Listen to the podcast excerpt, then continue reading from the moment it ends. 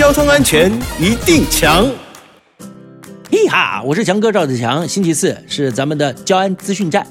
前一阵子，国道上有一辆满载大型铁板的半连接车，因为呢货物捆扎不牢固啊，车斗上的百张大型铁板呢直接喷飞啊，掉落在车道上。还好后方的车辆及时闪过，才没有酿成大祸。哦哟，不过由于散落铁板的数量太多，一度造成车道封闭，全线大塞车，直到两个半小时之后才排除事故，恢复通车。哎呦！其实啊，这并不是单一事件。根据统计，国道散落物事故每年平均发生超过四万件。提醒各位驾驶朋友，因为国道上车流量大、车速快，只要有车辆闪避不及，就算是小型散落物也会造成严重的伤害。而为了所有用路人的安全，您开车上路前呢，都要仔细检查车况。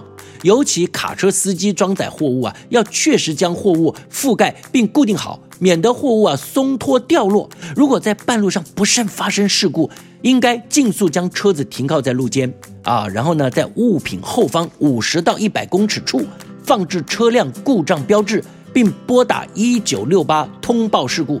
千万不要自行在车道上清理散落物，以免发生危险哦。